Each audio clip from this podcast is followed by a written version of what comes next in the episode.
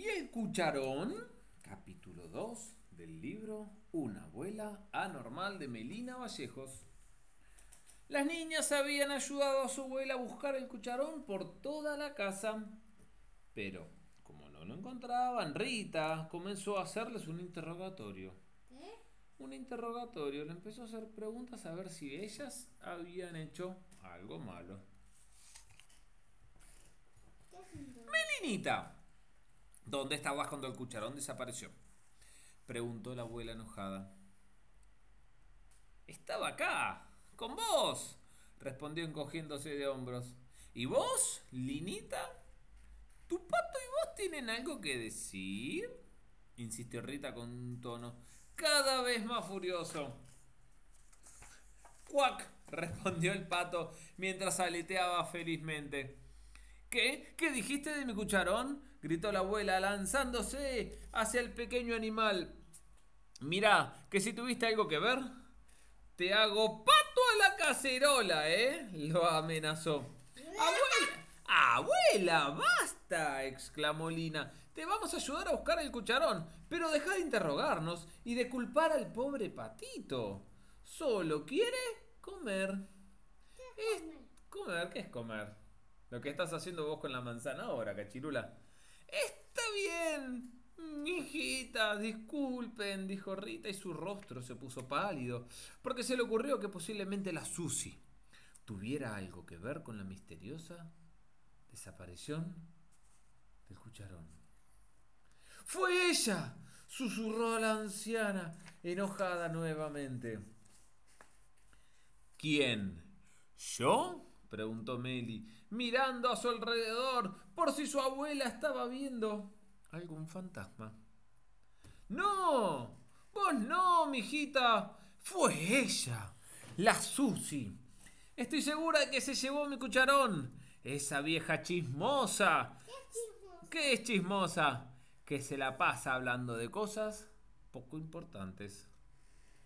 Esa vieja chismosa siempre me tuvo envidia, explicó Rita enfurecida. Pero, abuela, ¿por qué culpas a la pobre Susi? ¿Qué te hizo para que la odies tanto? preguntó Lina, un poco confundida. ¿Qué no me hizo? Tendrás que preguntar, mijita.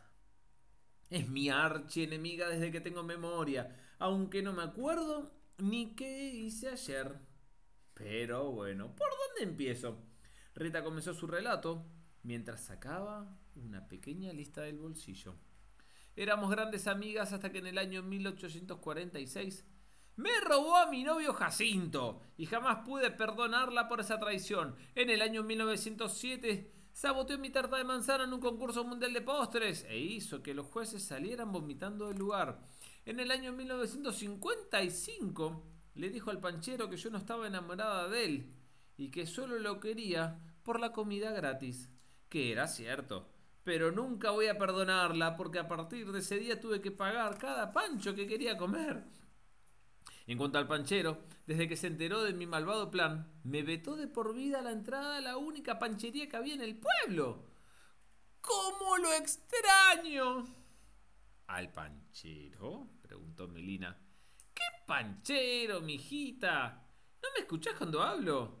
Estoy hablando de esos ricos panchos gratis con ketchup, recordó Rita mientras se le hacía agua a la boca. ¡Abuela! ¡Abuela! gritó Lina chasqueando los dedos. Frente al rostro de Rita al notar que había quedado perdida en sus pensamientos. ¡Abuela!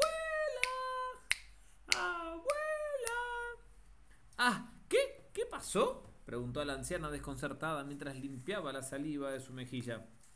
Te quedaste pensando en los panchos, contestó Mirina revoleando los ojos.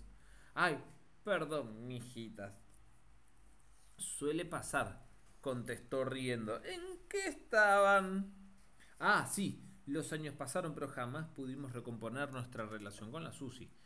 Ella cada vez fue teniéndome más y más rencor, hasta que decidió marcharse del pueblo y jamás volví a verla hasta hoy.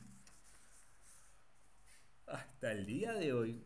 ¡Wow, abuela! ¿Y nunca pensaste en invitarla a cenar y tratar de arreglar las cosas entre ustedes? Preguntó su nieta menor. ¿Sabes qué, Melinita?